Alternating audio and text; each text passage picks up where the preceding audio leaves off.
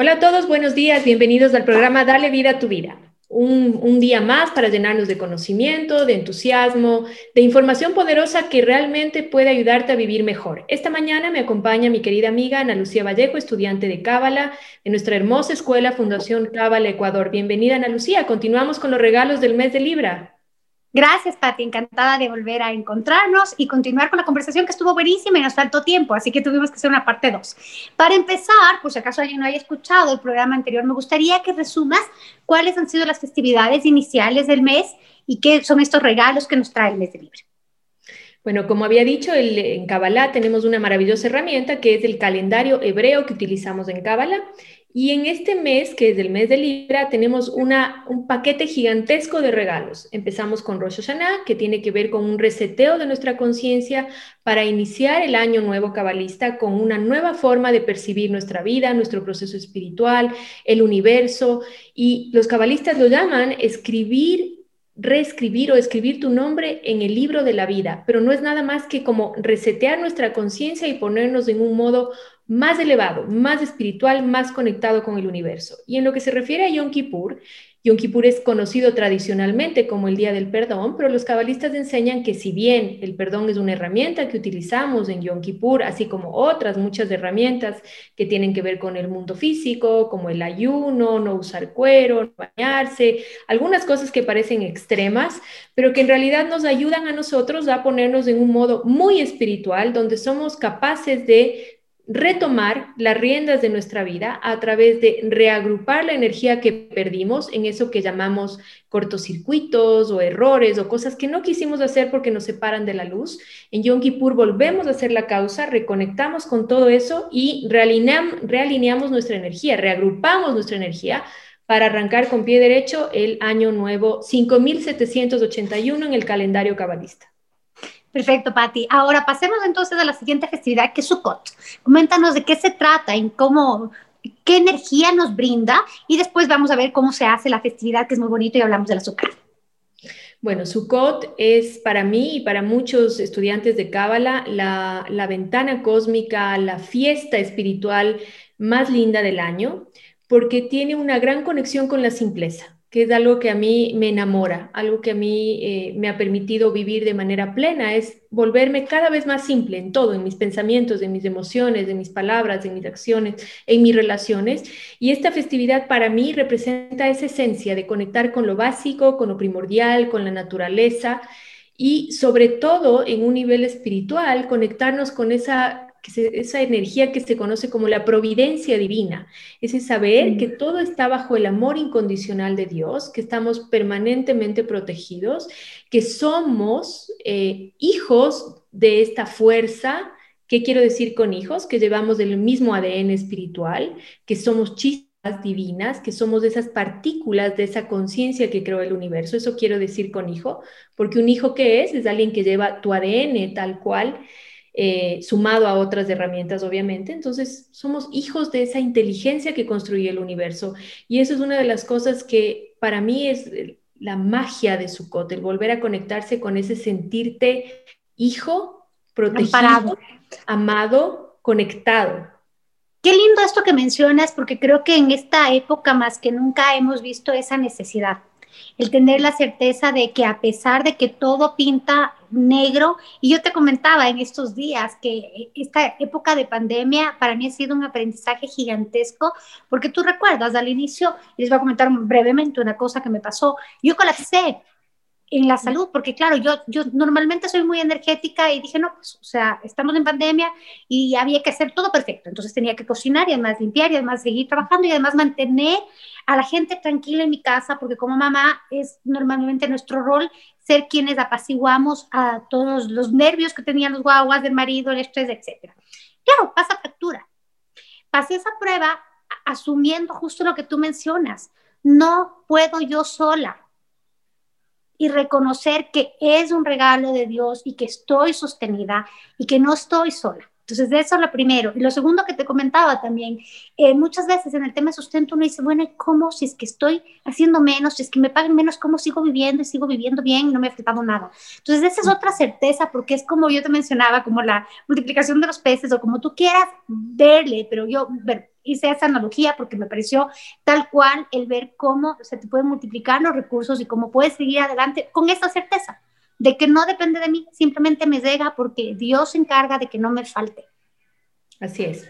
Y es interesante porque algo que siempre les invito a los estudiantes que trabajan conmigo es a observar cómo la naturaleza, el universo vive, porque estamos encerrados en nuestra caja de pensamientos pensando limitadamente que nuestro sustento proviene de nosotros, que nuestra felicidad proviene de nuestros logros, que el amor proviene de, mi pareja, que, o sea, dándole a todo una, un recipiente de este tamaño, un recipiente pequeñito, cuando el universo es completamente abundante. Entonces, esta pandemia, este, esta fiesta también de Sukkot dentro de la pandemia, lo que hace es reubicarnos en el sentido de que el sustento no es un número en la cuenta, no es mi capacidad de comprar en el supermercado o pagar el colegio, no, el sustento es una fuerza espiritual que me sostiene y cuando yo estoy sostenida, estoy sostenida en todo, porque no es que me sostienen y me dejan una patita colgando por afuera y el dedo así, no, el universo me sostiene.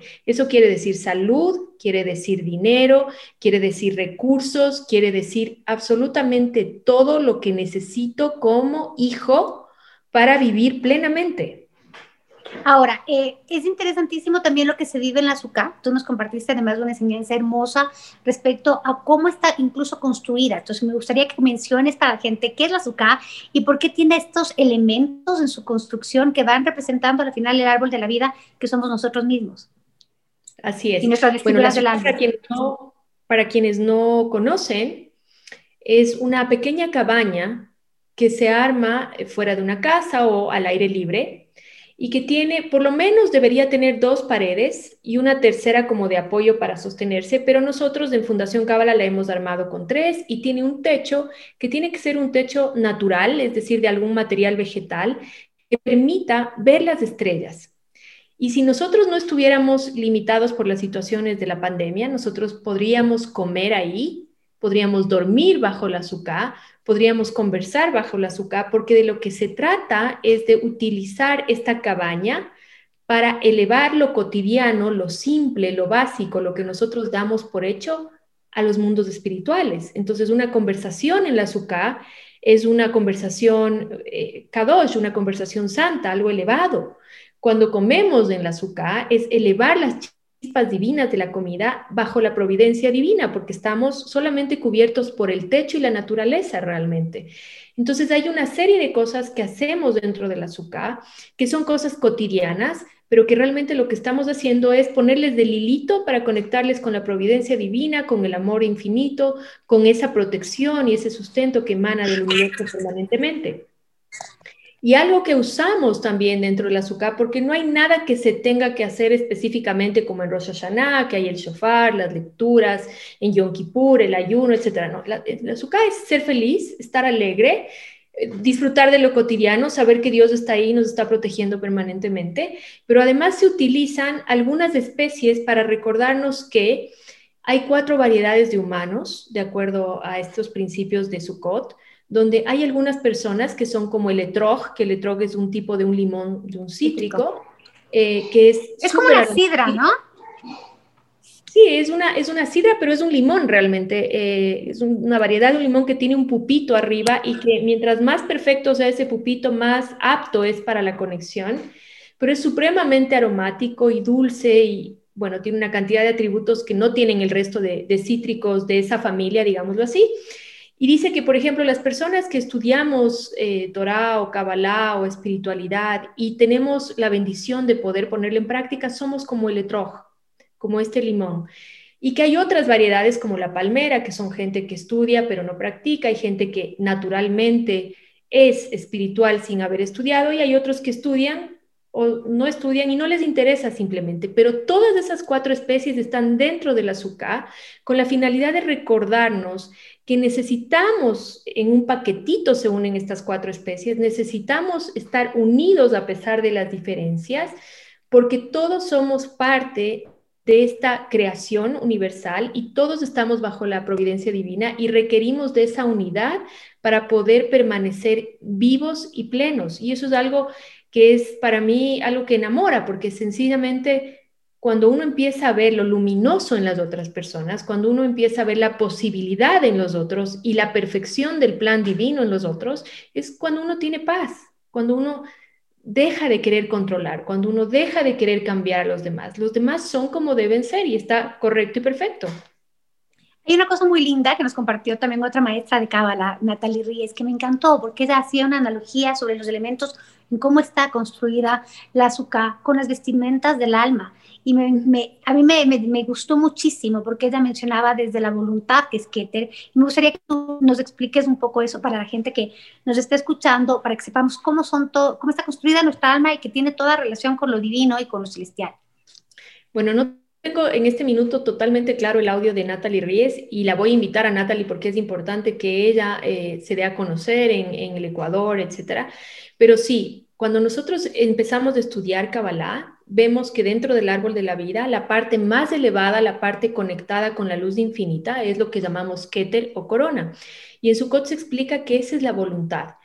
Y una de las razones por las cuales nosotros empezamos a estudiar Kabbalah es precisamente para rescatar esa voluntad, ese libre albedrío que está aprisionado, condicionado por nuestro sistema de creencias cuyo administrador o cuyo dueño, si cabe el término, es ese oponente interno que lo hemos hablado tantas veces en estos programas, es eh, sacarlo, liberarlo, sacarlo de, la esclavitud en la que ha venido durante miles de años, en miles de vidas, y devolverle a ese kéter, a esa conexión divina. Cuando uno rescata la voluntad, el libre albedrío, de ser la causa, de en verdad ser como la luz, esa luz infinita que está disponible sobre Keter, sobre nuestra voluntad, empieza a proyectarse hacia el árbol de la vida de nuestro, de nuestro cuerpo, de nuestras emanaciones, de todas las manifestaciones de nuestra vida, y se siente y se vive como bendiciones.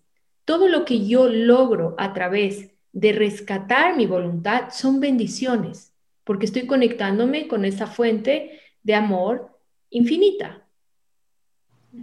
Es lindísimo porque después de ella menciona, es que a mí me, impactó mucho el video de ella, porque después habla que después de esta voluntad viene definitivamente la parte de entendimiento, que sabemos que es Hokmah sabiduría e inteligencia, y cómo están vinculadas las dos, porque es importante, es, cuando uno va profundizando en esto, le llegan un montón de conocimientos adicionales. Muchas veces nosotros eh, pensamos que es lo mismo ser una persona inteligente que, y la sabiduría, son dos cosas totalmente distintas. Hay gente que puede tener muchísimo conocimiento, pero no sabe procesarlo. Hay gente que es muy inteligente, pero no tiene sabiduría porque no tiene ese conocimiento. ¿Cómo se van eh, nutriendo el uno del otro para crear realmente entendimiento?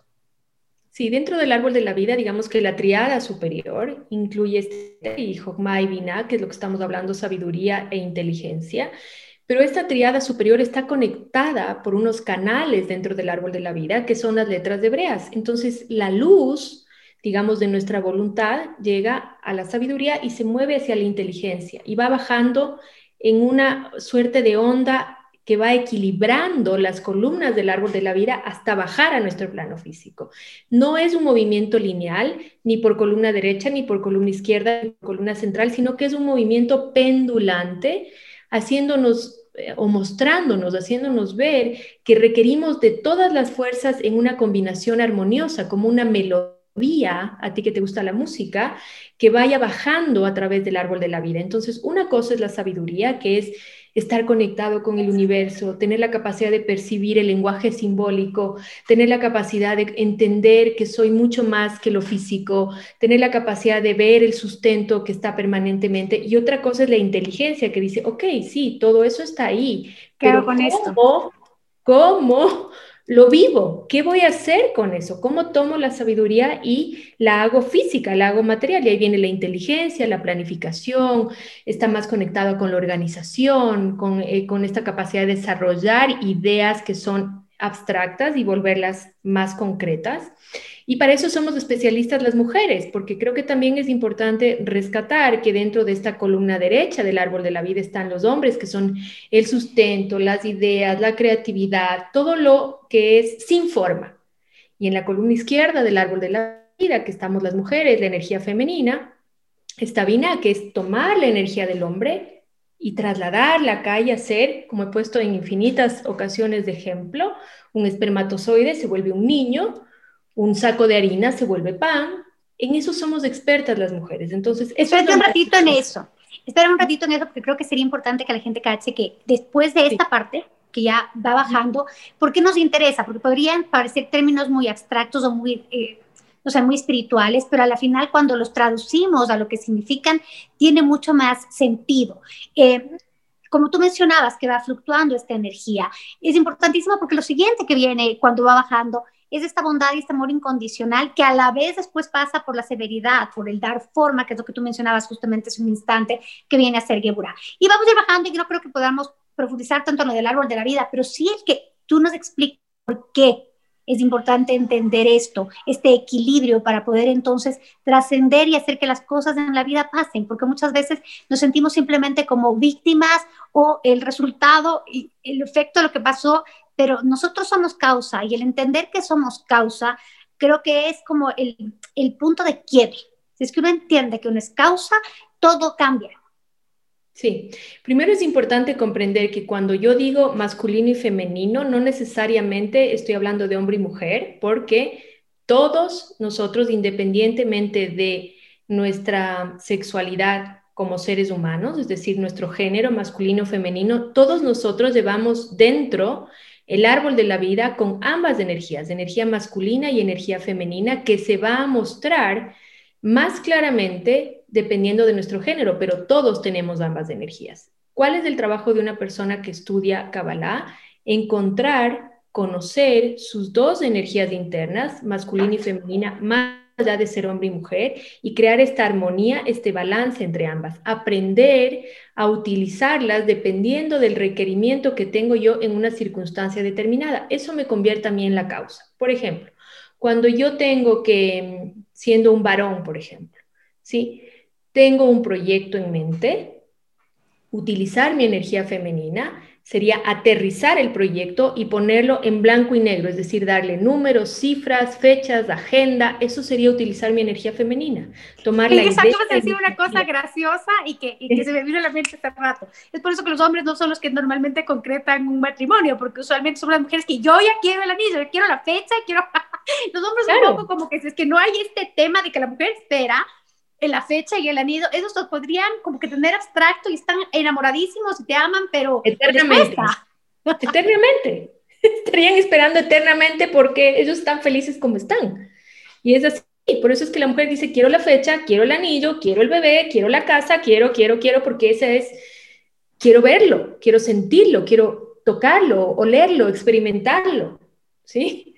El hombre puede estar con la idea mucho tiempo y está increíble, porque es, precisamente eso lo que tienen que hacer, traer ideas de innovación, renovación. Y por eso es que también los científicos, por ejemplo, en su gran mayoría son varones, porque están trayendo esas ideas nuevas al plano físico, las están bajando a este plano físico. Y esto no es ni, ni feminismo ni machismo, es simplemente una realidad comprobable para todos. En cambio, cuando una mujer quiere utilizar su energía masculina, digámoslo así, tiene que más bien tomar una pausa, meditar y decir, ok, ¿cómo puedo crear algo nuevo? Abrirse al universo para recibir eh, imaginación, creatividad, inspiración, ideas nuevas, innovación, renovación, inyección de cosas que sean revolucionarias, Así es abrirse a la energía masculina de uno mismo, ¿sí? Y una vez que viene la idea abstracta, entonces digo, ok, ¿cómo la voy a hacer? Y utilizo mi energía femenina. Todo eso, bueno, nos hemos desviado un poco del tema de Sukkot, pero todo eso está... No, porque es parte de lo que recibimos, el entendimiento este de llegar a los... Sí, eso me parece lindo ese tema. Ahora, cuéntame, eh, aparte de, de Sukkot, o sea, del que hacemos de la Sukkot, ¿cuántos días dura las personas que no tienen esto? ¿Qué pueden hacer? ¿De qué manera reciben esta energía que está disponible durante el mes de Libra? Entonces, contémosles un poco, ¿qué, qué, qué pueden hacer si no tienen la Sukkot o, o no conocen a nadie que la tenga? Bueno, la energía dura siete días. Obviamente sabemos en Cábala que los dos primeros días de cada ventana cósmica son los que tienen más potencial de revelación de esa luz.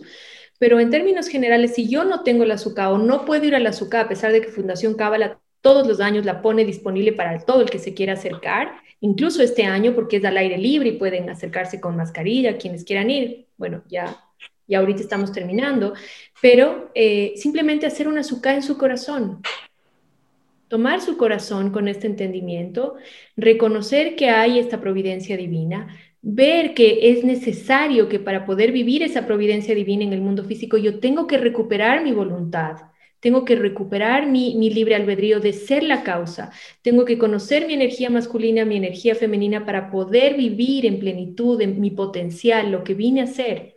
Entonces, de esa manera, con esa, digamos, suka en nuestro corazón, a través del entendimiento y el conocimiento, reconocer que los demás son parte de mi plenitud como son, sin intentar cambiarlos, es como yo puedo ir recibiendo esta energía. Y lo que tú decías, al estar abiertos, estar conscientes de que no somos nada y que dependemos de, este, tener la certeza de que hay algo más. Es vivir en esa paradoja Aprender, un estudiante de Cábala tiene que aprender a vivir en la paradoja de tener los pies bien puestos sobre la tierra y la cabeza en el cosmos. Por un lado, no soy nada sin la providencia divina y por otro lado, soy un hijo que tiene ese ADN espiritual y soy una chispa divina con toda la posibilidad de co-crear. Es una paradoja donde uno tiene que aprender a vivir con los dos pies en ambos lugares. Perfecto. Ahora, ¿qué viene después de esta festividad? Porque Libra está lleno de todo esto. ¿Qué pasa después de Sukkot. Después viene eh, la última noche de Sukkot, es Oshana Rabbah, que es precisamente esta noche, la última noche de Sukkot, y lo que se hace en Oshana Rabbah es una noche de estudio, es decir, se queda uno en vela y hay gente que es especialista en leer la sombra de las personas bajo la luz de la luna, porque en la sombra de las personas, explica la Cábala, está la información de cómo va a ser su próximo año, de qué es lo que va a pasar en su próximo año. Y esto no es algo para para preocuparse de uno irse a parar bajo la sombra y ver de la luna y ver cómo está su sombra, porque realmente nosotros no tenemos ese conocimiento. Pero si queremos, podemos simplemente pasar una noche en vela estudiando textos espirituales, meditando y diciéndole al universo, en verdad quiero ser la mejor versión de mí mismo durante el próximo año que venga esa versión con dulzura, dame la fortaleza para hacerlo, ayúdame a recuperar mi libre albedrío con dulzura. Cualquier cosa que venga a mi vida, que venga con dulzura. Eso es algo muy importante entender. Y luego viene Sinjatora, que es la alegría de recibir el conocimiento del árbol de la vida. Son días donde simplemente uno está 100% conectado con la alegría de tener el mérito, la oportunidad de acceder al conocimiento que está oculto en la Torah, que es simplemente lo que acabamos de mencionar, el conocimiento del árbol de la vida y de cómo conectarse con esa fuerza desde un lugar de amor y de proactividad. Ahora, eh, a lo más mundano, ¿cómo ser la mejor versión de uno mismo? ¿Qué cosas, qué acciones yo puedo tomar quien no ha hecho nada aún o no tiene un camino espiritual o siente que eh, no está totalmente pleno? Cuáles son los pasos que se tienen que dar, porque este es un nuevo, eh, un nuevo, pues una nueva oportunidad, un nuevo inicio. Entonces, ¿cómo doy pasos en ese sentido?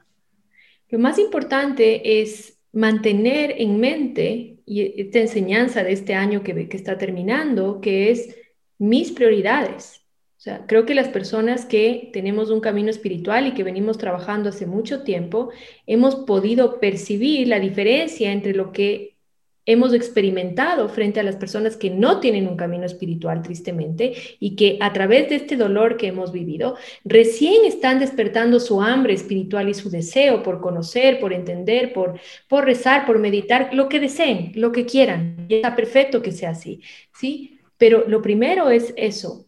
Para yo poder tener una vida plena, que nunca más se me desordenen mis prioridades, para poder ser mi mejor versión, requiero conocimiento espiritual, requiero deseo espiritual. ¿Y qué es el deseo espiritual? Deseo ser mejor. ¿Cómo? A través de ser como la luz. ¿Cómo es la luz? La luz solamente da amor incondicional. ¿Es fácil? No, no es fácil, pero para eso estamos en este plano físico, para ganarnos de esa luz. Para que esa yo sí creo que todos sabemos, todos sabemos todos sabemos en el fondo de nuestro corazón cómo somos y sabemos que o si somos impacientes, intolerantes, eh, demandantes, sabemos cuáles son nuestras, nuestros aspectos a corregir.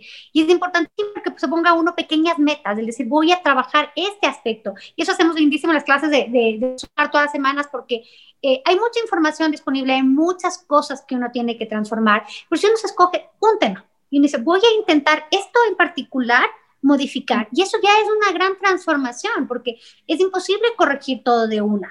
Pero sí, uno puede ir haciendo estas pequeñas eh, metas cortas que además son alcanzables, que son medibles, y entonces tú sientes que estás avanzando.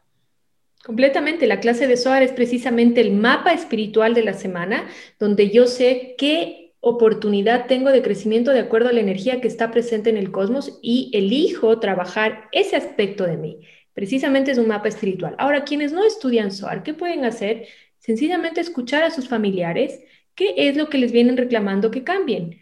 Porque es el universo hablándonos. Uno piensa, ay, mi mamá me está rezongando otra vez lo mismo, y mi marido con esto, y mis hijos con lo otro, y, y mi mujer con esto. No, no, no. Es el universo diciéndote, aquí hay trabajo espiritual, aquí hay bendición oculta. Si tú cambias esto, vas a darle la vuelta y va a ser una bendición maravillosa para tu vida. Haz el trabajo quiero compartirles una cosa interesantísima en este sentido. Hay un ejercicio que nosotros hacemos, ¿cómo se llama, Patti? En el que escribimos nuestras, del 1 al 10, en ese que numeramos. El workshop del ego. Ese, ya, el workshop del ego, que es hermoso. A mí me pasó una cosa graciosísima y estoy con ansias esperando a la próxima que nos toque, porque em, hay cosas que nosotros como que no son evidentes de, de correcciones que tenemos que realizar. Y hay otras que creemos que estamos hechos. Y es increíble darte como, cuenta cómo tienen capas que no te permiten ver la realidad. Y fue increíble porque yo lo he hecho dos años, ahora lo voy a hacer por tercera vez. Y em, ¿te acuerdas que yo te comenté que el que era el más oculto de los míos en la primera vez fue después el más evidente? Y yo, o sea, y, yo no me di cuenta hasta cuando comparé y dije, wow, o sea, sí hubo un trabajo, porque por lo menos está, está flor de piel, o sea, voy hacia algún lado, estoy transformando de algún modo, si ya por lo menos estoy consciente por lo menos estoy consciente de lo que se tiene que transformar.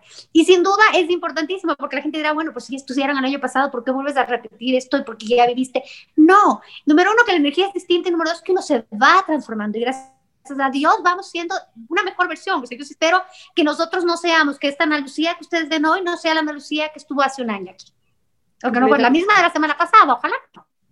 Bueno, vamos, vamos 3.500 años estudiando la Torah y todavía seguimos revelando nuevas cosas y seguimos entendiendo más. Entonces, eso nos da la medida de que mientras estemos vivos, siempre estamos transformando. Y este ejercicio que se llama el workshop del ego, le voy a poner a la gente así clarito para que lo haga en su casa sin necesidad de pasar por el ejercicio. Cuando ustedes ven a una persona y dicen, esto sí, qué chismosa esta persona, qué envidiosa, qué, qué feo esto de esta persona, y dice, eso sí no soy yo, eso que usted dice, eso no soy yo, es la semilla oculta de su ego y de lo que vino a transformar, porque lo que usted ve como lo que vino a transformar son las ramas, son las hojas, son el fruto que uno dice, no, es que yo soy impaciente, claro, eso es la rama, no, es que yo soy controlador, esa es la rama, pero la semilla es lo que usted está viendo en el otro como lo más molestoso y que está oculto bajo la tierra. Así de sencillo. Así que empiecen a ver qué es lo que más les molesta a los demás. Y nos molesta justamente porque es algo que nosotros tenemos y nos identificamos. Ahora, fíjate qué interesante lo que tú mencionas porque eh, hay cómo hacer este ejercicio permanentemente. O sea, es, algo que debería llamarnos la atención. Si es que algo nos latiga y decimos, ay, aguántate, me veo primero yo para ver en dónde está. Sí, es difícil. el cumplido, te iba a decir una cosa, creo que el cumplido más lindo que uno puede recibir eh, ahora es que te digan, ¿cómo has cambiado? Así es. Qué lindo, porque es en definitiva estás, estás caminando, o sea, no estás estático, no estás en el mismo sitio. Qué bueno. Gracias a Dios yo he recibido comentarios que me dicen, no te conozco, te cambiaron el chip del cerebro. ¿Qué te pasó? o sea, no, ¿cómo has cambiado si no eres otra? Ya eres otra persona. Entonces eso, eso está increíble y, realmente requiere mucho, mucho deseo y mucha, mucho quiero rescatar mi voluntad y quiero hacerlo mejor. Y, y, el consejo que yo le doy a la gente, el consejo, la recomendación, la sugerencia que yo le doy a la gente que nos escucha, es el simple hecho de que usted se levante todos los días y diga, wow, en verdad puedo ser mejor y no quiero ser como si yo estoy. Simplemente no quiero, me rehuso, me rehuso a hacer lo que fui ayer. Y hoy voy a ser un poquito mejor y voy a responder de una manera diferente y no me quedo atado a pensar con estas etiquetas de que yo soy así, es que yo soy así. No, uno no es nada. uno puede transformarse completamente, así que uno no es nada, no es nada está escrito sobre piedra. Podemos ser, somos un, somos un proceso. Somos, eh, esta es, esta es la oportunidad, el estar vivos y el estar aquí hoy es porque tenemos una nueva oportunidad de cambiar y transformar y crecer. Así que bueno, yo estoy fascinada de volverme a encontrar contigo, Patti. Te agradezco muchísimo este espacio de hoy que espero que se siga repitiendo y que nos sigamos encontrando porque es algo que realmente a mí me alimenta el alma. Claro que sí, yo gracias por tu tiempo, Ana Lucía, porque es una alta ejecutiva que anda corriendo por todo lado y sin embargo se sienta aquí. No, yo ya no corro por ningún lado, estoy sentada en mi casa. Bueno, del computador a la cocina, de la cocina al, al dormitorio en círculos. No, sí es verdad, qué chistoso. ¿Sabes qué es lindo esto de poder estar en la casa? ¿Sabes que A mí al principio me... Pero es, es genial y sé cómo es una bendición el teletrabajo, ¿no? Yo te comentaba que estuve un mes entero que tuve que pasar en la playa acompañando y ayudando a mis papás y pude seguir trabajando y pude seguir con mi vida gracias a esto. Así que no, todo ha sido malo, han sido cosas preciosas, unos regalos maravillosos del cielo. Gracias, Ana Lucía, y gracias a todos quienes nos escuchan. Este fue el programa Dale vida a tu vida, donde hablamos de Kabbalah, espiritualidad y herramientas que seguramente les van a ayudar en su proceso de vida y sobre todo a tener una vida materialmente también más plena. Gracias, Ana Lucía, y gracias a todos. Gracias.